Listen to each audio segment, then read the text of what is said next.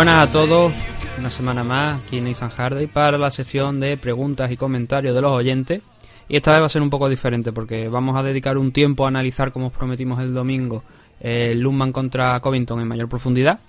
Y para ello tenemos desde alguna parte de Aragón a Manualia, eh, Hola, que ya se buenas está tardes. descojonando. Así Sí, que claro, cabrón, si me dices alguna parte de Aragón, estoy en Caspe, tierra de, de tomate seco, siempre lo repito. Aquí estoy. Eso que has dicho tú en alguna parte de Aragón es lo que dije yo la primera vez que llegué, pero sí, aquí se vive muy bien. Lo primero que lo primero cuando te dicen Cape dice dónde coño está esto, ¿no? Yo pensaba que era Alicante en un primer momento, tío. Hay una un pueblo que se llama Calpe, y cuando me dijeron Caspe, dije, hostia, ¿Alicante? Y me dice, sí, sí, Alicante, sí. pero muy contento aquí con los maños, tío, que son gente muy buena. Como he dicho, vamos a entrar primero con, con eso, con el análisis de, del Unman contra Covington, no de toda la cara. Eso está en el MMA Dicto 274 el pasado domingo, eso lo podéis escuchar ahí, con- junto con la entrevista de Dani Vares. Sino el main event, que se nos quedaron cosas por, por decir, que porque no tenemos más tiempo, y luego vamos a responder. Sí. entrevista con Dani Vares que, que quedó genial. Los que no lo, lo hayáis escuchado, escucharlo porque fue una pasada. Da, es, es un placer, tío. Que Sí. gente como Dani Vares eh, se molesten en, en- en contactar con nosotros y, y está aquí en el programa. Gente que son campeón del mundo, que no se nos olvide, ¿eh? que Dani Vares es campeón del mundo. Ujú. Todo un fuera de serie, un top español y, y está aquí con nosotros.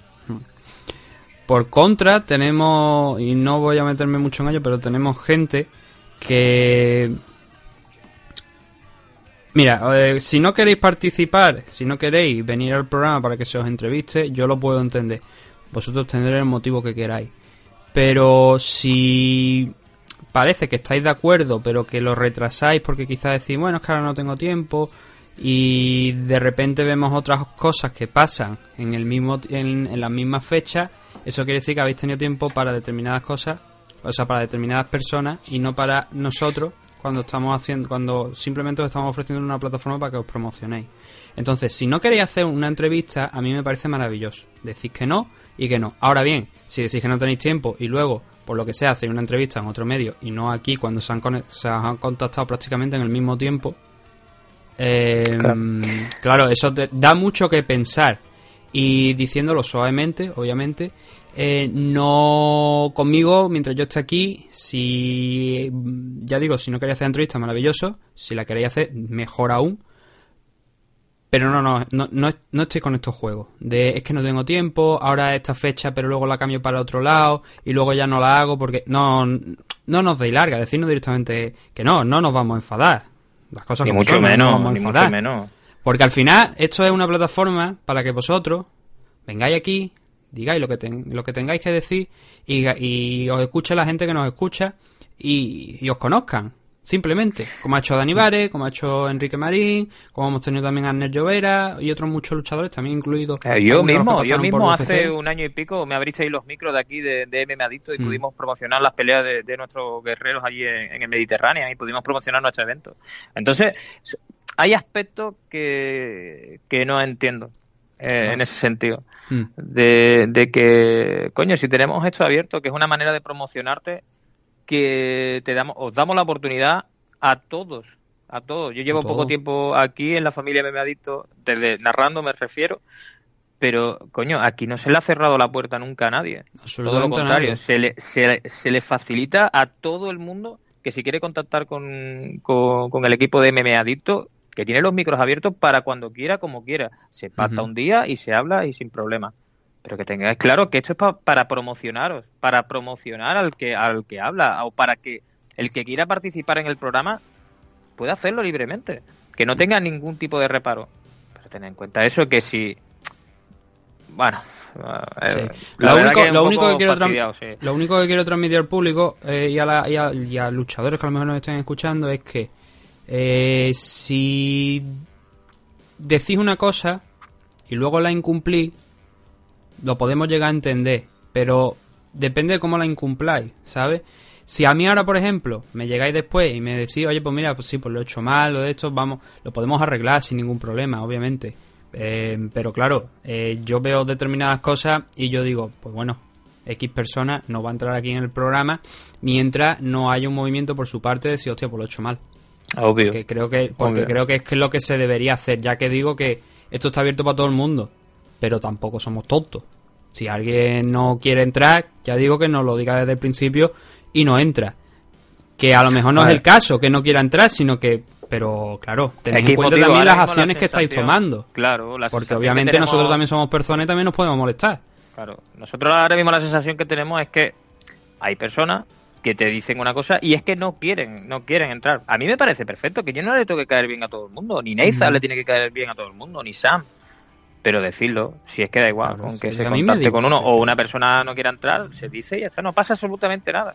después, después ya de cerca que vamos, estamos a a unos cuantos días, 15 días aproximadamente, de que empecemos 2020, que se cumplirán 10 años del programa, aquí se ha permitido que entrara todo el mundo, incluso gente que ha generado polémica, que sabía, sabíamos que la iba a liar, le hemos dicho, igualmente puedes entrar porque es que es tu derecho. Aquí no, no, podemos, no ponemos veto a nadie y repito, aunque yo diga que esta persona, a mí, ahora mismo, en este momento, en esta situación, obviamente no quiero que entre en el programa hasta que haya un movimiento por su parte, eso es así. Si hay movimiento, pues se habla ya y se podrá ver si se puede cuadrar una fecha pues, para realizar esa entrevista. ¿Que no? Pues nada. Seguimos. El mundo está lleno de, de, gente que entrevistar. Hemos tenido dos semanas seguidas a Dani Vares y a Gonzalo García, la, anterior, que como dijimos encima gana la, la, Copa de firma de la Copa Italia de, la firma allí en Italia, el chaval. Y no pasa nada. O sea que por gente descuida que tampoco va a faltar. Pero lo que pasa es que, no, que lo que nosotros nos, es que nos falta tiempo. Pero es lo que te digo, que hemos tenido a eso, al campeón del mundo de Bamba aquí eh, en, el programa. Hemos tenido al campeón de, Italia ahora mismo, que es Gonzalo. Pero es que también puede venir el chico amateur de 17 años que lleva una pelea, que es que de verdad... Gonzalo que amateur, de hecho. No, no, me refiero que el, chaval principiante, porque también me interesa, que también nos interesa saber qué, las sensaciones que tiene ese crío y por qué se ha involucrado en esto que de verdad que cualquier persona que quiera acceder solamente tiene que contactar con nosotros y de verdad que se le busca el día, se le busca el momento, lo que sea, que interesa. Pero que sepáis que estamos aquí para eso, para, porque amamos. Aquí os puedo asegurar que ni Nathan ni yo cobramos un duro por estar aquí, que estamos en nuestro tiempo libre y lo hacemos porque amamos las MMA y disfrutamos este deporte. Hmm. Entonces hay aspectos de personas que no, no entiendo, no, no, no llego a entender, la verdad. Yo, tengo que, yo tengo que decir que también lo hago por los memes obviamente. eh, apúntame a, a Jacome para 2020, a principio de 2020. sí, sí, no, no, Jacome está encantadísimo de entrar. Además, os adora a los dos y está encantado de entrar. Y, será una entrevista. Será una entrevista bastante bastante simpática, lo puedo asegurar. Me he acordado, como estaba hablando de los amateurs, digo yo, coño, pues vamos a cogerlo también. Por cierto, Enrique Hecher Sosa, que ha, sido amateur durante mucho tiempo, ha estado compitiendo en los mundiales de, de la IMAF, campeón de España ahora no sé cuántas veces, pero porque no lo tengo en la memoria, pero sí que ha, ganado aquí campeón de España. Va a, va a debutar profesionalmente en 2020, en febrero de 2020, en la empresa de WTE, que es la empresa de con la que colabora Darwin Rodríguez, bueno, que es uno de los que de los, que participa en WTE, y va a debutar allí en, en Canarias, lo hemos conocido hoy o ayer, ha sido. Y oye, le deseamos lo mejor porque ya vemos como esos profes esos amateurs de tanto tiempo que han estado ganando campeonatos y, ganando medallas de oro en los torneos de la IMAF, ahora van a hacer el salto profesional y eso también esa masa, esa masa que se va que va fermentando poco a poco, poco a poco, poco a poco y con muchísimo esfuerzo, verá tú que dará su fruto y, tendremos un auténtico profesional. Mm. Para no, porque como es el programa este, esto va a ser más corto, vamos a meternos ya directamente con lo que queremos comentar de, de Luman contra Covington. Y estuvimos hablando varios puntos el fin de semana. Eh, primero la decisión nos había parecido polémica, tú luego la viste en tiempo real y dijiste que podía haber... Yo creo que era cuestionable, no mal parada, sino cuestionable. No, no, no, no, desde mi punto de vista sí que está mal parada. Es que, claro, yo la, vi en tiempo real y no pude ver repeticiones ninguna porque no tuve tiempo de acceder al vídeo. Y, es que la he estado viendo una y otra y otra vez y sí que está mal parada por el hecho de que es que se está defendiendo. Es que lo que estaba buscando era eh, coger la, pierna, un single y empujar para, para llegar a raspar a Usman. ¿eh? y creo que la idea de, de Covington en, esa, en ese momento, antes de la parada, se ve como pasa la mano derecha por detrás de la pierna de, de Usman y lo que va a buscar es agarrar su mano su mano izquierda para eso, para empujar fuerte con la cabeza y derribarlo. La impresión mía es esa. En tiempo real sí que la vi bien parada, porque viene después de, de un segundo knockdown, pero si ves la repetición está claro que no. Además de los golpes ilegales que Kamaru Usman le, le pega a Covington en la nuca, Mm. que son varios, vamos, que es que la, es que la, eh, eh, para la pelea el... Ay, ¿Cómo se llama este árbitro? El, Mark Goddard. el Mark Goddard, después de los golpes en la nuca. Claro. Eh, a ver, Además que hay varias acciones polémicas de Kamaru Usman, que esto es una de las cosas que se me quedó fuera de- del domingo. Especialmente hay una, que es esa patada, que ahora no recuerdo Sí. si fue en el segundo o en el tercer asalto. Eh, lo tengo marcado aquí en el segundo asalto. Claro, dice que eh, Covington le da una patada en la entrepierna, la zona baja. Y cuando pasan la repetición, se ve que no es así. Clarísimo que no. Entonces, en ese momento, mm, yo creo que es conveniente. Lo que pasa que Mark Goddard, obviamente, no está pendiente de la repetición. Pero creo que es algo que se debería llegar a consultar, que deberíamos mirarlo o que alguien de la mesa, que no es la labor, pero que es que eso, eso es, son Pero se poner, son acciones. cambios, sí, son cambios que se podía instalar dentro de la compañía. El hecho de tener cámara y decir, ey, ey, cuidado que ese golpe no ha sido ilegal. Sí, pero no tiene que ser- Eh, pero esos cambios no tienen que llegar por parte de la compañía, esos cambios tienen que llegar Oh, por la- parte de la vale, comisión, sí. que son los que regulan. Cierto, cierto, cierto. Eh, es que además, es claro que es que eh, tengo marcado aquí en la inglés porque la, desde Dazón lo- los locutores dicen inglés, pero es que no es inglés. No, no, Eh, es que es el- prácticamente bajo de- de, sí. a la altura de, de- de justo arriba de- del short, del, del pantalón. Sí, sí, sí, sí, sí, sí. Es que da y, y me sorprende bastante que después Godard no, si lo ha visto, si ha llegado a verlo, no le reste un punto. Luego, eh, lo del piquete de ojo, que también lo comentaste tú Mm. la semana pasada, sí que da, sí que da eh, Covington el piquete en el ojo con la mano izquierda a Usman, pero es que se está quejando del otro ojo. Es que ese, ese es el punto. es Sí. que, claro, hay, Es el que plano que hay, tú. el plano Sí. que hay no se, yo, la verdad es que no se llega a apreciar bien el plano, pero da la sensación como que es en el ojo contrario al que un man se está quejando. Da la Sí que sí, que sí. sensación. Lo Se mismo ve, no, se ve, se ve. pero No, no, no, yo lo he estado viendo la repetición una y otra vez y es que se ve clarísimo que le dan el ojo izquierdo y luego el médico le está tratando el ojo derecho. Porque Hmm. eh, entiendo que Uma se está quejando del ojo derecho. sí. Estaba quejando del derecho. Sí, sí.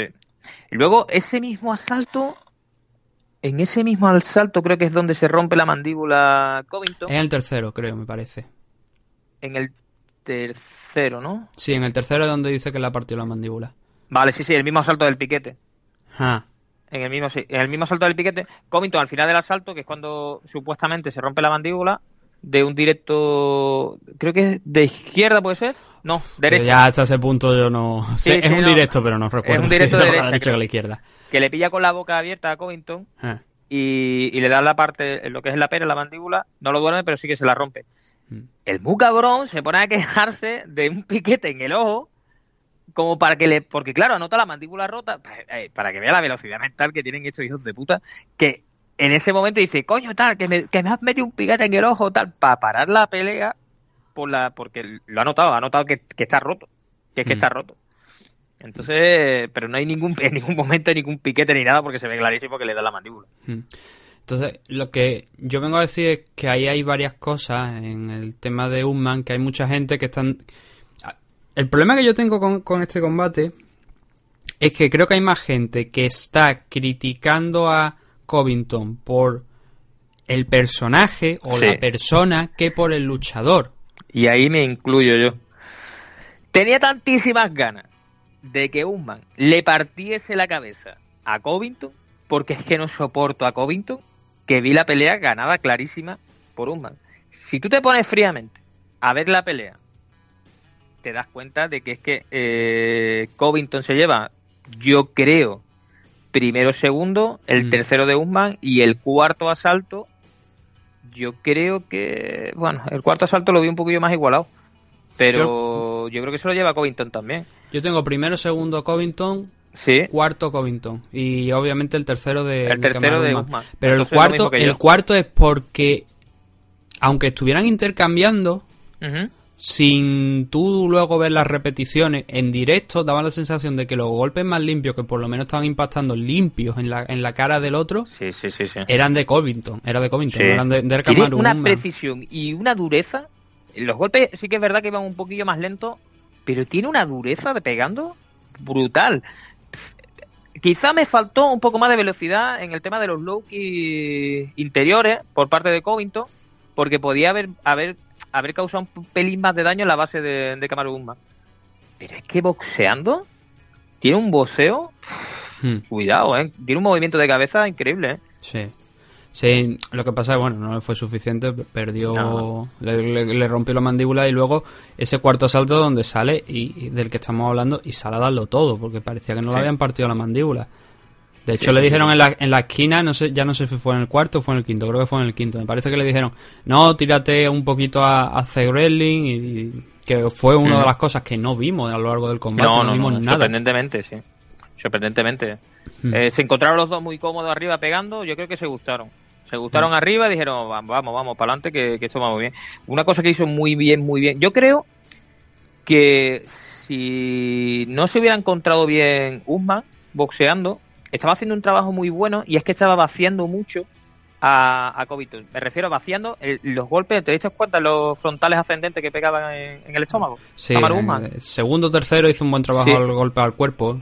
Sí, sobre todo con esa, esa patada que era una a medio camino Era entre una una fronky sí. y una, y una patada con lateral, pero bueno, sí, él, él le estuvo castigando mucho al cuerpo. Y eso fue un buen trabajo de, Sí, de sí, y eso hay que reconocérselo. De hecho, le entró a Covington, le, entraron un par de patadas que es que se nota como lo vacia, ¿eh? Se nota que, que ahí, ahí se queda un pelín tocadito. Lo que pasa es que Covington tiene un fondo físico que, que es muy, muy, muy, muy, muy bueno. Tiene un tanque grande. Sí, y lo que se está hablando es que, bueno, no, va- no habría una revancha entre ambos, sino que se moverían a, a otras cosas.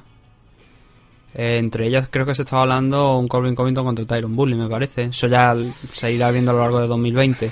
El tema es que, una vez acabado el combate, que por la decisión, o sea, si hubiéramos ido a decisión, habría ganado Usman según los dos de los tres jueces. Am, habríamos tenido que. O sea, tenemos que valorar varias cosas. Yo, primeramente, tiraría para Covington, que es el que ha perdido. Y la lectura que yo hago aquí del combate de Covington es un combate muy bueno, excelente. sí.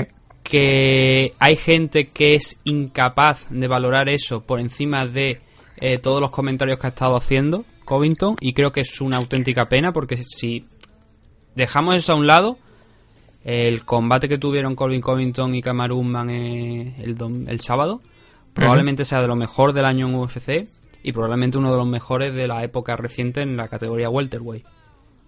Sí, quitando el que tuvo Anderson Silva con, con el actual campeón, el... O sea, hay- Ades- tú- no, eh, Sí, Anderson sí. Silva creo que no. Me parece que tú estás diciendo Adesanya contra Kelvin Gastelum. No. ¿Opinas yo que la me- Adesanya contra Anderson Silva fue mejor que...? Me gustó, me gustó mucho. No sé si fue por el choque de generaciones, porque me encanta Anderson Silva, me encanta. Ah. O no sé, pero a mí me. A ver, que a ver, Yo- que la, de, la, la que tú dices, me... Fue brutal. Claro, yo es que eso fue en- brutal. en- si tuviera que poner una eh, como mejor combate del año dentro de UFC, probablemente sería el Kevin Gastelum contra contra Israel Adesanya es que- y luego seguramente pondría esta que estamos comentando hoy.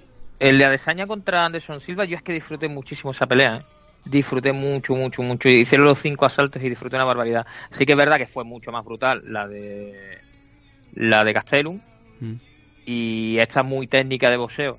Pero es que yo disfruté mucho con Anderson, tío. Es que, es que, es que es brutal el Yayo, tío. Es que tiene cuarenta y pico años y se pega ahí ¡ah! a la fiesta, tío. Mola Mm. mucho. Entonces por eso te digo. Pero la pelea de Covington contra un man esta, la he visto ya eh, cuatro o cinco veces y entera, ¿eh? Ni resumen ni hostia, entera. Porque tiene, cada vez que la ves, ves un de- pequeño detalle, otro detallito, otro detallito. Hizo una cosa muy buena Covington, que fue meter el pasito al ser zurdo, ese pasito exterior, que, que hacía que entrasen los directos más, más duros. Eh, metías muy bien, muy bien, muy bien el crochet por encima. Era como un crochet medio, crochet medio volea por encima de la guardia de, de Kamaru Usman. De verdad que muy estudiada la pelea, con mucha cabeza y, unos cruces buenísimos entre para ambos, ¿eh? para ambos. Mm. Y la lectura que yo tengo de lo de Kamaru Usman es que si bien ha ganado, el combate a mí me dejó bastante que desear por su parte en el sentido de con determinadas acciones no debería ganar fan. Y creo que ha ganado más seguidores por derrotar a Covington que realmente por ganar el combate. No sé si me explico. Si esto hubiera Sí. sido contra otro rival, probablemente no habría ganado. eh, eh, la gente no estaría más contenta por la victoria de Usman de lo que estaría de, si fuera otro sí, sí. rival. Entonces, eh, a mí, yo es que veo cosas de Kamaru Usman que no me han gustado en ese combate. La- Las, he transmitido aquí. Por encima de que la victoria, que, que- que hace un gran combate, lo estamos diciendo. Pero el, ese golpe que va a la parte media del cuerpo que finge que le ha dado abajo. Sí. El piquete que de ojo que tenemos duda de si es un ojo o en el otro. Que yo digo por el plano, yo no lo vi bien y entonces ahí no puedo llegar a entrar, pero eh, por lo menos a mí me dejó sospecha. Luego los golpes en la parte trasera de la cabeza en el momento de la finalización. Son varias acciones que obviamente no son bonitas precisamente y que no hablan bien de lo que ha hecho, de lo que hizo Usman eh, o sea, de esas tres acciones no hablan muy bien de Usman. Por lo menos de mi punto de vista. No, ahí estoy de acuerdo contigo. Es que eh, ya el, el fingir esa patada en la ingle, fingir, es que yo no entiendo. Porque físicamente no, no, no estaba mal, tampoco estaba perdiendo. A ver, que perdía el asalto, pero que tampoco era algo escandaloso. Que, que ahí arriba yo estoy casi seguro que Usman no se sentía que estaba perdiendo el asalto porque él estaba contra- con- golpeando bien y estaba soltando golpes. Entonces, esa ese fingir eso, pues no, no le vi mucho sentido, la verdad. Mm. A lo mejor puede ser que le dieran la cinta de, de- del portacoquilla y se le moviese o y sin, no sé puede ser que, que- pero vamos que, que se ve claramente que no le dan los huevos que eso está claro Entonces, a partir de aquí, lo que me gustaría es que las comisiones lo pensaran también y se habilitara una repetición, porque es que en el pabellón se Hmm. vio la repetición. sí Porque se, ve pincha la señal y se ve siempre. Claro, tú lo has dicho, se ve siempre. Entonces, el público, en cuanto vio, vio que Usman no había recibido ese golpe, empezaron a buchear. Y entonces, cuando a Usman ya se le quitó todos los dolores. Mm. Eh, creo que eso tiene que tener un castigo, porque no estamos hablando de que haya sido accidental, no, tú estás fingiendo. Como cuando Koshe fingió que Paul Dilly le había soltado, creo que fue Paul Dilly, un rodillazo a la cara cuando estaba con una rodilla clavada en el suelo. Sí. Y Mm. el tipo fingió y no la habían dado.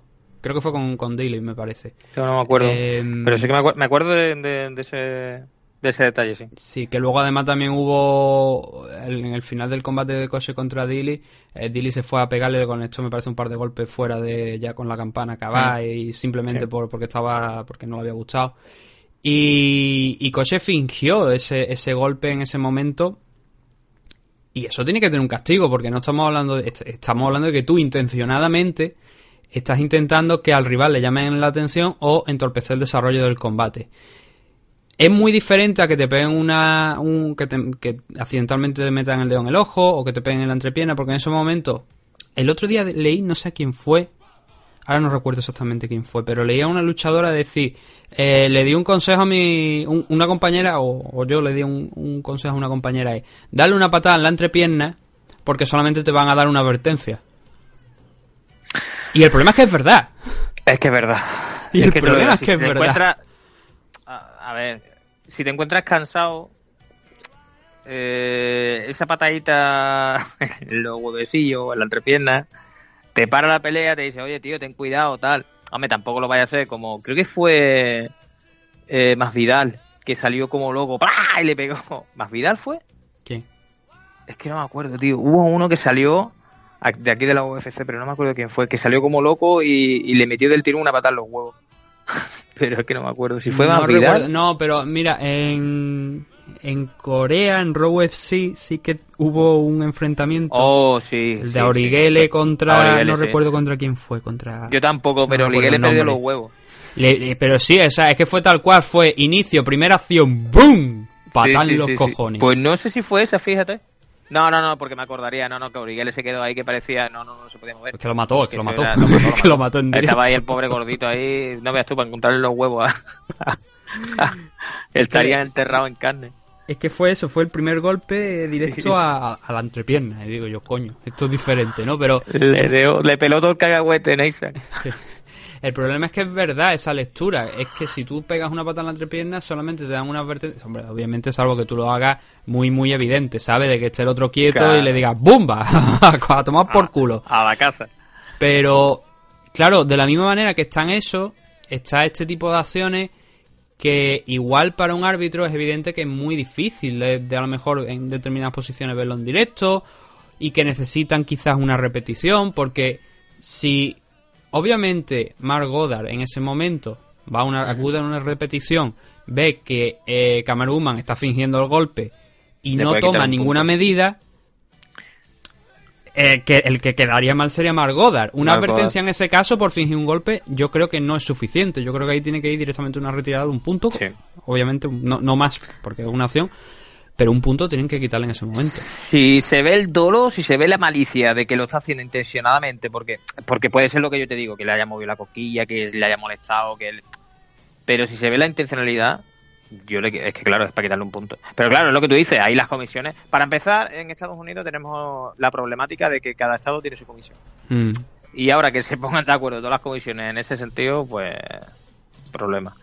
Pero que es que yo creo que es que, debería de tomarse medidas porque es lo mismo que, o bien, es lo que tú dices, eh, me encuentro cansado, le pego una pata en los huevos, o bien es lo que hizo Kamaru me encuentro cansado o no sé por qué necesito parar la pelea porque tiene un ritmo que no me que no es bueno para mí y finjo esto. La primera patada que me venga al bajo vientre, ah, me ha dado los huevos tal y me quejo. Entonces, algo hay, algo algo tienen que hacer. Sí, porque si no, esto, se va a seguir produciendo y no, no creo que sea bueno. Pero bueno, también te digo que este es el juego. Ya. Ya. El problema es que explotar las normas en tu favor tampoco es claro, demasiado legal. El caso es que esto es lo que teníamos para comentar del Camarón contra Covington que se nos había quedado fuera y que queríamos apuntar. No sé si tú tienes algo más que decir. No, no, no, no. Lo único eso que muy buena pelea de los dos y... Y dices que no, pero bueno, una revancha no estaría mal, ¿eh? no, a ver, yo creo que una revancha estaría bien entre los dos. Lo que pasa es que se te están valiendo un poco de que creo, pienso yo, que Colby no es el primer contender, que era el segundo, que el primero creo que es Tyron Bully. Y que entonces, claro, al no ser el primero, pues dice, bueno, lo ha noqueado, lo quitamos de en medio y no se está valorando realmente lo que ha hecho hasta ese momento. Es que también te digo, Tyron Bully ya se merece la revancha contra. Le quitaron el cinturón. Mm. Y que no recuerdo cómo fue, si fue por sumisión, sumisión o KO. Yo no recuerdo cómo acabó aquello, pero sí recuerdo que fue dominado por Camarón. Sí, sí, sí. Tanto si fue por KO como por decisión, que ahora no recuerdo cómo fue el resultado, fue dominado por Camarón. Lo anuló completamente. Sí. Entonces yo creo que se merece. Se merece una revancha. Y mm. si no, pues mira, un Tyron contra Covington eh, puede ser buena pelea también. Hmm. está diciendo también que lo siguiente teóricamente es Conor McGregor, según él. Ah, lo va a reventar. Y... lo va a reventar.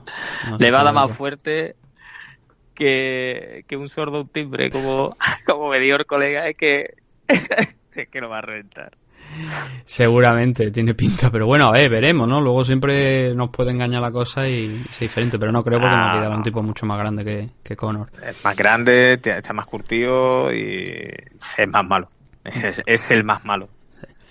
Eso lo veremos en 2020. Lo que vamos a hacer ahora es leer los mensajes que nos habéis ido mandando, que esta vez no son muchos, pero bueno, junto con lo del Covington contra Human hacía más que suficiente para hacer este programa. Nos dice Servio Catamarán aquí en Facebook.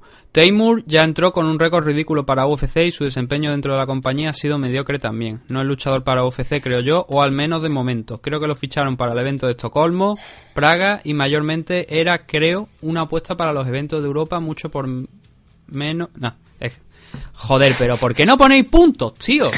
y, eso, y, eso, que Sergio ha puesto aquí comas, pero es que, joder, es que hay veces que, que no ponen los puntos y aquí te lía. Dice ahora. Mucho por menos han estado puestos de patitas en la calle, sin ánimo de faltar ni ser osado. Daniel Taymur creo también que ya no le quedan más en UFC. Bien por el regreso de Matt Brown, siempre me gustó este tipo. Y bueno, luego se mete en una conversación con un compañero suyo. y dice que Unman y Colby demasiado rápido la parada y Volkanovski está dispuesto a dar la revancha a, Hollywood- a Holloway en Australia. La verdad fueron unos combates muy ajustados y dignos de revancha junto al Aldo eh, Moraes, Volkanovski Holloway y Unman contra, eh, contra Colby. Podrían repetir la velada con el mismo fight card. Y es verdad, y es verdad. Bueno, sí, coño, pero no vamos a repetir. Ah, lo de Holloway sí que estoy súper, vamos, de acuerdo de que tiene que... No lo vi tan ajustado, porque ya lo comenté el, el fin de semana, porque yo vi que dominó que dominó el este. Joder, es que tengo en la cabeza 20.000 cosas. El Volkanovski. Eh, en Volkanovski. Pero tiene que volar, tiene que volar la revancha. Y lo de Aldo, yo lo vi ganando. Es que no sé cómo le dieron a Moraes, pero bueno. Yo, lo- yo ya lo expliqué el domingo. Yo pienso que a Moraes se lo dieron porque lo intentó más. Y Moraes, de hecho, defiende tan. Obviamente, ¿no? Como no lo de esto, pero esa, esa opin- la opinión de Moraes la leí después de lo que dije el domingo. Y Moraes estaba diciendo que él fue más hacia. No hacia adelante, pero sí que él golpeaba más. Y Aldo avanzaba mucho, pero sin, sin, soltar, Sin soltar mano. dejar ir las manos.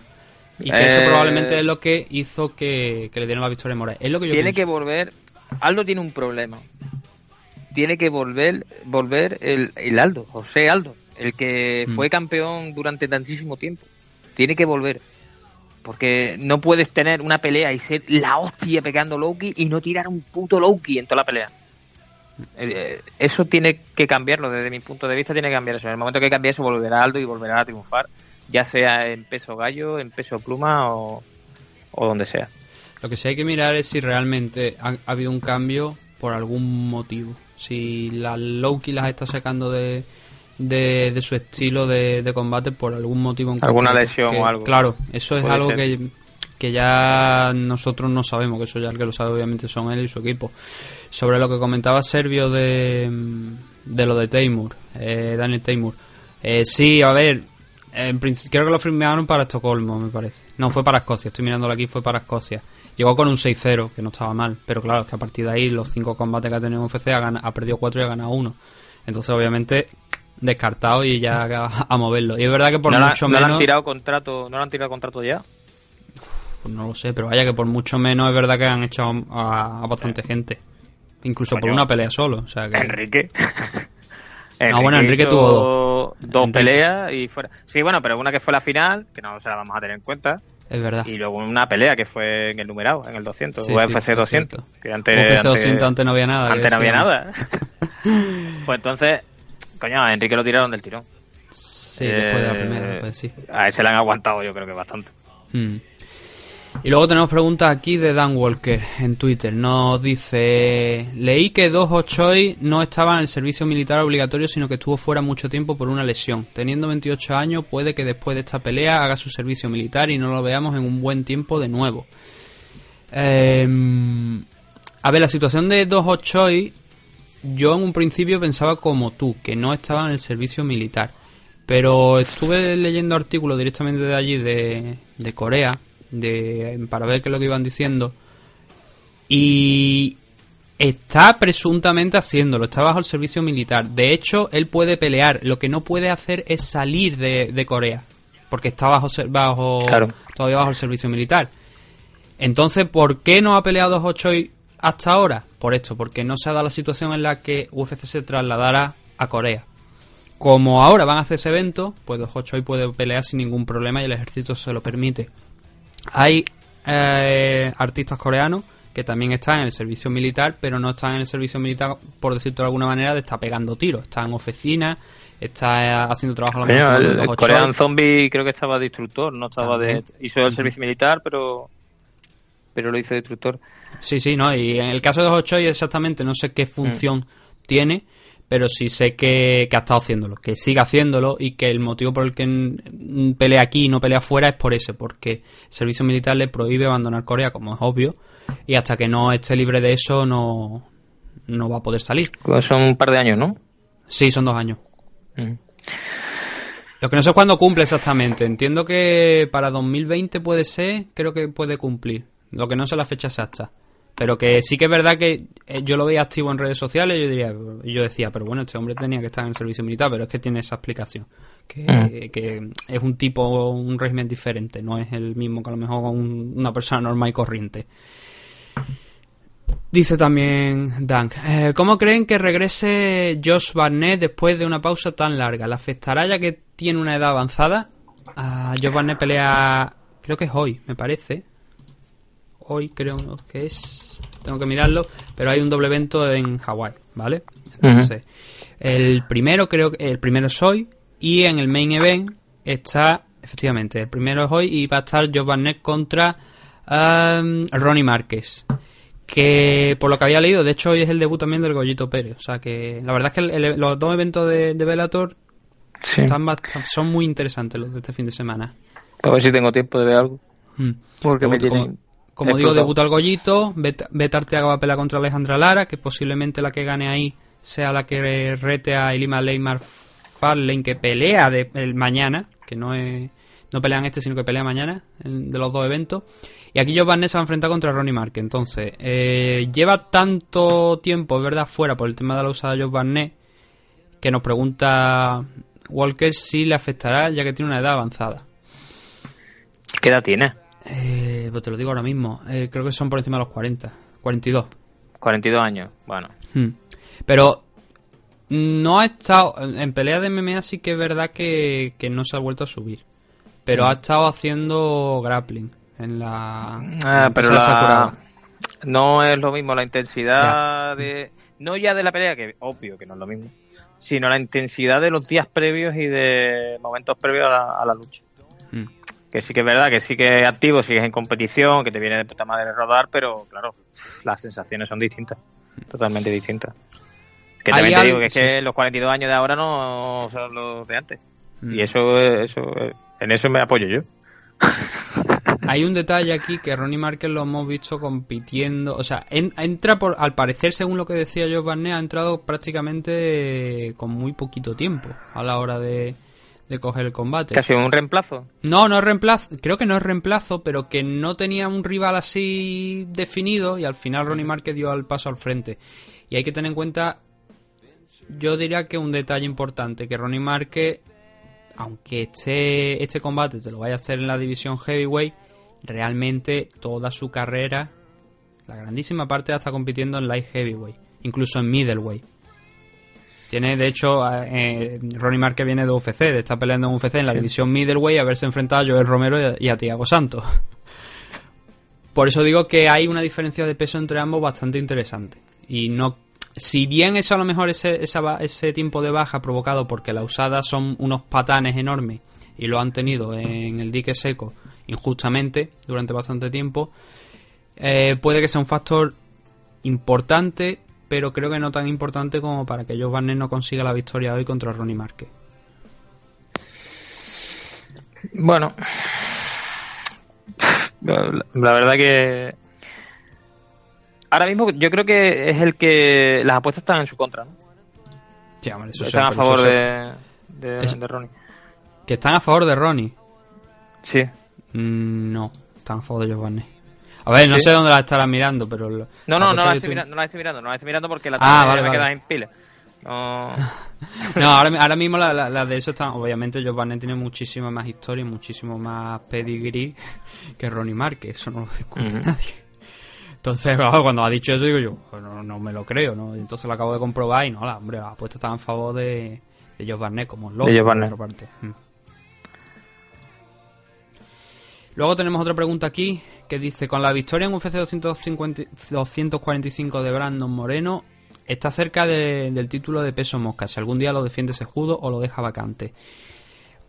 Anoche mismo supimos que Henry Sejudo deja el cinturón vacante de la Flyway y que Benavides se está diciendo que pelea en febrero.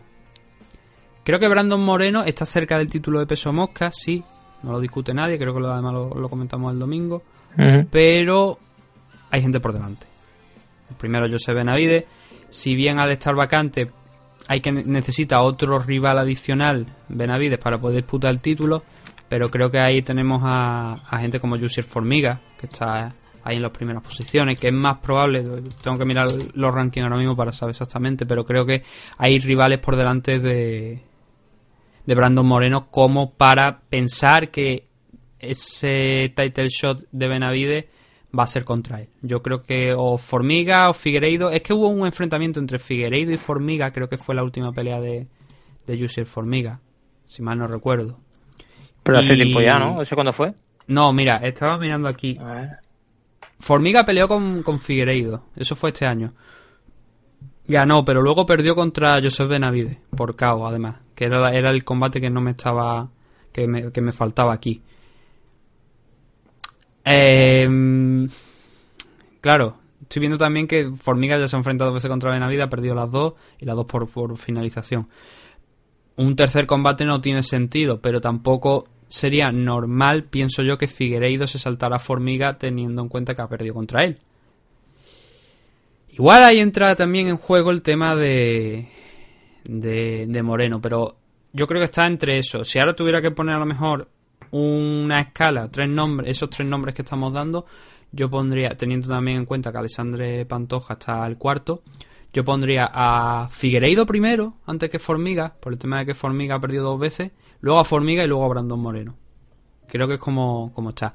De todas formas, no sé si los rankings se han actualizado ya esta semana o no, porque veo a Brandon Moreno quinto. Si esto es cierto, si esto ya, ya se ha actualizado, está manteniendo la posición. No sé. Eh, esos son los nombres que creo que hay ahora mismo, pero cerca del título está, pero creo que no es inmediato. Con estas noticias de después de las noches de Henry Sejudo. Creo que todavía le queda algo más. Mm, a ver. No sé cómo lo ves tú, vaya. Pues ahora mismo en negro, porque no me carga la tablet. Bueno, yo te, digo, te digo, las, cinco primeras posiciones del ranking Flyway, así puede. Ah, el primero es Joseph Benavide, que obviamente ya va a disputar el título, es lógico.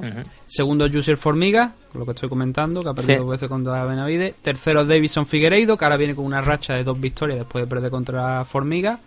Cuarto, Alessandre Pantoja, que por cierto ha perdido con Figueiredo. Y el quinto ya es Brandon Moreno después de esa victoria contra Kai Fran. Dame lo que te dice eh, primero, segundo y que se enfrenten. Sería, sería lo que debería hacer. Pero, mm. ¿sabes lo que molaría? Un torneo. Sí. Joder, me leído la puta mente, tío. Me la mente, tío. Pero, pero un torneo no como lo que está haciendo Bellator, no, no, no, no, de recuperar la esencia de, de, UFC y un torneo de, de verdad. Mm. En una noche y, volvemos otra vez a lo mismo. Entonces eso sí que molaría bastante. Mm. lo, que pasa es que yo creo creo, no tengo la, a ver, no tengo la noticia por aquí completo, completa, pero estaba leyendo anoche que Benavides ya estaba pactado de alguna manera que en febrero iba a tener. Ah, no, mira, mira, si el combate, el combate ya se ha pactado. Eh, Benavides contra Davison Figueiredo. El 29 mm. de febrero. No. Espera, espera, espera. Es que pone aquí la fecha. Vale, no, 29 de febrero de 2020. Es que pone, pone aquí 29 de febrero de 2019. No se ha equivocado, es 2020. Ese combate en principio está pactado ya. Entre Davison Figueiredo con, contra José Benavide. Que es, lo que he dicho, que en un principio he puesto a Figueiredo antes que José Formiga por el mero hecho de que Formiga ha perdido dos veces. Y que Figueiredo viene con esa racha de, dos victorias, aunque haya perdiera con, con Formiga. Mm. Entonces, vamos a tener que esperar a Brandon Moreno, es la conclusión. Sí, sí. Pero, yo qué sé. Entonces, ¿Se judo se queda ya entonces en peso gallo? Sí, aparentemente sí. Y ha vuelto a, ha vuelto a pedir a Aldo, pero eso yo no creo que se lo vaya a dar. Ya, es que lo veo muy pequeño, tío. lo veo muy pequeño para estar ahí. sí que, lo que hay, que momento lo que hay. Ya, Luego nos pregunta también que qué nos parece la cartelera del UFC 246 que bueno, si leyendo por encima, de momento hay muchos combates que están algunos confirmados, pero obviamente lo más importante es el Magrego contra Donald Cerrone. Sí. Pues bueno, que hará un montón de entradas y que tengo ganas de ver a Cerrone. Hmm. Sorprendentemente, aunque algunos quieran ver a, Conor, a mí me gusta la el Muay Thai de, Donald Cerrone me gusta muchísimo. Hmm. Lo que pasa no, no me quiero meter demasiado en esto porque obviamente lo trataremos cuando se está acercando el, el evento. Mm. Pero la CAR, la verdad es que pinta bastante bien, hay mucha variedad. Si se confirma al final todo, tenemos por ejemplo a Alessio Oleini contra Maurice Green, el, aquel Sí. al que el trota, eh, perdón, Juan Espino, el guapo, el machacó en el Ultimate Fighter. Tenemos a. Rosan Modafferi contra Macy Barber. Claudia mirando, contra sí, sí, Holly Hall contra Raquel Pennington, Anthony Pettis contra Carlos Diego Ferreira. Son combates buenos. Sí, sí, sí, sí, joder. No es un Mola, gran ¿eh? pay-per-view, por decirlo de alguna manera, como el del que venimos, pero desde luego tiene cositas muy interesantes. No, pero claro, es que eh, tienen la bala de Conor McGregor que te va a vender muchísimo pay-per-view. Y muchísimas Es que da igual, claro, si tienes a Conor da exactamente igual lo que pongas por debajo. Claro, pero es que encima tienes a Anthony Petty que es- me encanta también porque está como una puta maraca. Y luego la pelea de Holly contra Pennington que también tiene que estar guapa. Mm. No sé, me gusta, tío, la la car no está mal. No está Mm. mal. Todavía falta un mes y por eso vamos a cruzar los dedos porque a falta de un mes puede pasar exactamente cualquier cosa. Joder, yo, yo espero que tanto Conor como Donald den el peso. Sí, pero ya, no, por el peso no, que se lesione ya, ya, alguno ya. o Sí, que el resto de la CAR pues también se caiga algún combate. Por eso a un mes vista tampoco nos gusta demasiado comentar el tema de las CAR porque no sabemos realmente qué es lo que... No, estoy mirando aquí en la página de UFC no han puesto la preliminar, no han puesto nada. No, pero, o sea, según donde mire, en Tapology o incluso si tiras para la Wikipedia directamente, te puedes Sí, ver algunos combates que están anunciados pero que no están añadidos de alguna manera oficial, con todo completamente. Ahora mismo oficial lo que tenemos es la car principal, que son los nombres que has dicho tú, y tiene buena pinta. La car principal la verdad que, que se ve bastante bien. Dice también, ¿qué les parece la pelea de Josh Donson contra Nathaniel Wood en UFC Río Rancho? Que esa pelea creo que se ha anunciado también, me parece, esta, esta madrugada o, en la tarde de ayer. Em, Nathaniel Wood, a ver, yo creo que este es el combate que realmente necesitaba Nathaniel. Eh, un tipo que ya no es de lo mejorcito de la división como es eh, John Dawson, pero que sigue teniendo un mínimo de nombre para ser lo suficientemente importante de cara a un enfrentamiento contra Wood, en el caso de que gane Wood. Porque ha sido un contender, porque se ha pegado con lo mejor de la división, entonces es un tipo importante en nombre. No así como te digo ahora mismo en, en ranking, que no sé si ni siquiera si estará rankeado en la división Bantamweight, es el combate en la Bantamweight, ¿verdad? A ver, 135 libras, pero me llama mucho la atención porque Wood no está rankeado entre los 135, eh, entre los 15 primeros. Sin embargo, veo que John Dawson sí está al 12. Eh, entonces, pues, pues mira, cobra incluso más sentido, ¿no? Esta va a ser su cuarta pelea aquí en UFC de, de Wood y va a hacerla contra John Dawson que ya está rankeado. Es una manera de ir subiendo poco a poco. Hmm. Pero lo que pasa es que puede, puede llegar a ser un tostón de pelea porque Booth tiene un, un magnífico nivel. Eso no, no lo discute nadie, el tipo es un finalizador. Pero John Dodson, sus últimas peleas han sido demasiado aburridas. Eh, es un tipo muy rápido, pero también rehuye mucho la confrontación. Y yo creo que eso es una característica también de los últimos enfrentamientos que le han acabado costando la derrota. Incluso en la pelea que tuvo contra Pedro Muñoz se movió más o menos lo mismo. Eh, entonces, como pelea en sí puede llegar a ser un tostón, pero creo que es favorable a, a Bud, la verdad, en este momento. Y como digo, creo que es un nombre importante para, como tú estabas diciendo también ahora, seguir escalando en el ranking y, sobre todo, ya no escalar, entrar entre los 15 primeros, porque ahora mismo Bud no está rankeado y es una cosa que nos llama mucho la atención, la verdad. Pero esta pelea es vital para él, ahora mismo para entrar en los 15. Luego tenemos la última pregunta, que es también en referencia al evento que se va a celebrar mañana en Busan. Dicen, ¿cree, ¿creen que Edgar salga ileso y luego corte peso para la pelea en peso gallo contra Cory Sanhage? Que por cierto es dentro de un mes se supone. Yo esto ya lo dijimos y pillar unas peleas así tan tan de una pelea tras otra tan pronto te puede venir bien porque mira lo que dijo Dani el otro día, si sale bien de la pelea de puta madre, porque no para el ritmo, sigue, sigue hacia adelante y eso pillar Mm. un ritmo de pelea te viene muy bien, Sí. pero a estos niveles que salga bien Edgar contra, contra el coreano. Es muy difícil, la verdad es que Sí. es muy muy difícil.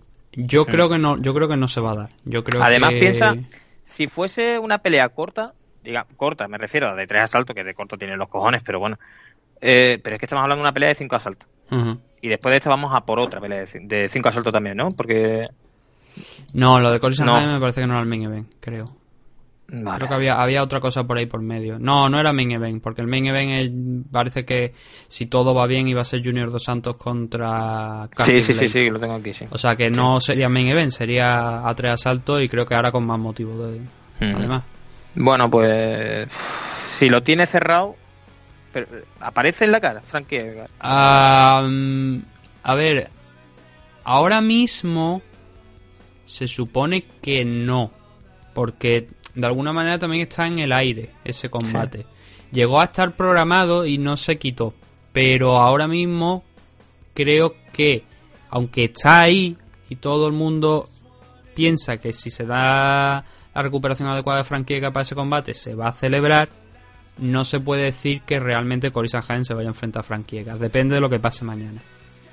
Porque Claro, mañana porque- va a ser un combate duro. Porque no Sí. va a ser un combate que vaya a durar dos minutos. Porque Frankie no es un tipo que haga combate de dos minutos. Es un tipo Mm. que va a larga distancia. Salvo que lo noquee el Korean Zombie. Por lo que sería incluso más descabellado aún el que Frankie Edgar dentro de un mes esté- esté peleando nuevamente. Entonces yo creo que no, yo creo que mi opinión ahora mismo es que no se va a dar. Que ese Cory que no. Sanhagen contra Frankie Edgar no se va a dar en esa fecha, que es el 25 de enero, sino que se va a retrasar seguramente, si quieren que se dé, para más adelante. Sí. Pero el 25 de febrero yo lo descartaría completamente, que se vaya a dar. Igual mañana nos sorprende Frankie Edgar noqueando al Korean Zombie o sometiéndolo un poco tiempo, pero no creo, no creo que vaya a Uf, ocurrir eso. no, eso yo creo que no va a pasar. Eh, lo que estoy viendo aquí, con esto vamos a cerrar ya, pues no tenemos más, más preguntas, es que, se- como estábamos diciendo, se han actualizado los rankings de, de las categorías. Frankie Edgar, bueno, lo más llamativo aquí es que José Aldo ha entrado en la categoría Bantamweight y ha bajado en la Featherweight. En la Featherweight ha bajado hasta la octava posición, desde la tercera que creo que estaba, y en Bantamweight ha entrado en la novena. Y Peter Jan ha subido a la tercera posición desde la cuarta. Y ahora cuarto es Cory Sanhagen. O sea que Peter Jan está ahí ya cerca de, del título. Con Marlon Moraes fuera descartado de, de circulación porque aunque haya ganado Jose Aldo, no creo que tenga una revancha inmediata frente a, a Henry Sejudo. El otro nombre podría ser Alman Sterling, pero va a estar en eso. Yo creo que va a estar ahora mismo entre Alman Sterling y Peter Jan, salvo que eh, Dana White se ilumine y le dé esa, ese combate a Jose Aldo, que obviamente no es lo que consideramos, creo yo, que estaremos de acuerdo, lo más justo. Sí, no es lo más justo, pero lo que además es que ya sabemos cómo trabaja y sabemos Ya. qué va a pasar. Que- que vamos a dejar lo que puede pasar, yo espero que no pase. y el que ha entrado en novena posición también de los, de los- del ranking Pound for Pound ha sido Alexander Volkanovski, que eso llama bastante la atención. Y Holloway ha caído cinco posiciones, pero bueno, Sí. también es lo que solemos decir, aquí los rankings se hacen sumando y restando. Bueno, restando no, pero sumando las posiciones y los puntos que va poniendo la gente. Entonces luego se hace la media y será una posición. Por eso los rankings de UFC siempre hay que cogerlo con muchísimo cuidado.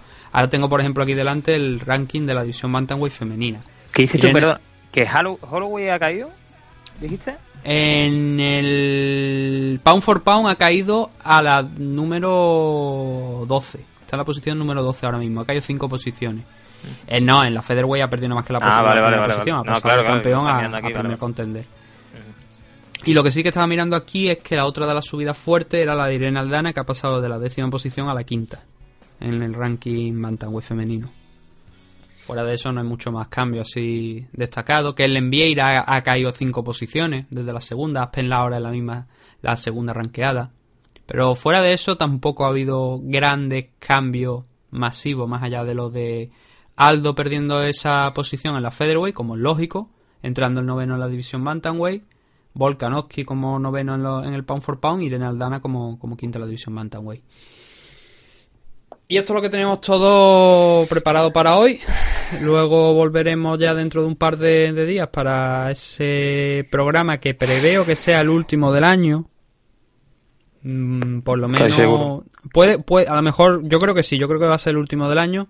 No lo sé seguro, seguro, seguro, pero vamos a pensar que va a ser el último del año y donde hablaremos del, obviamente, el evento de mañana de UFC Busan, lo que pase hoy allí en Estados Unidos, por supuesto los dos eventos de Bellator, aunque sean algunos combates así más destacados. Y lo haremos todo aquí, no sé si estaremos los tres o, o estaremos dos, pero intentaremos comentarlo. Mm, muchas gracias Manu por haber estado aquí. Ah, un placer, como siempre. Y a vosotros, emplazaros, como digo, dentro de un par de días para, para ese MMA Adicto 275, el último programa del año. No haremos celebración especial ni nada de esto. Los mejores sí, coño, momentos que me he de. comprado un montón de globos, hostia. Sí. ¿Cómo que no vamos a hacer celebración? Claro que sí, caramelo para los niños. Sí, y una quema de libros también. Y una quema de libro también, Neysan, coño. Neysan, hermano. Y- Quema de libros y de leyes, ¿no? Y de banderas también. Eh, nos vemos que- aquí. sí. Sí, en caso de que no pueda ya estar yo aquí el fin de semana, este fin de semana, que lo más seguro es que sí, pero no lo sé. Si no puedo, pues nada, chavales. eh, feliz Navidad y feliz año 2020 y ya sabéis, portaos bien, no deis mucho trabajo a las fuerzas y cuerpos de seguridad y si dais trabajo, hacedlo en condiciones y que no se note. Cuidado con los raíles, tanto los de la carretera como los que no son de la carretera. Eso, tened mucho cuidado y disfrutad, disfrutad y siempre volved a casa. Siempre. Hijos de puta. Rematando la jugada. Rematando la jugada. vacía. Eh, y mandándola a las nubes. Nos vemos aquí dentro de dos días. Hasta Venga, pronto. hasta pronto.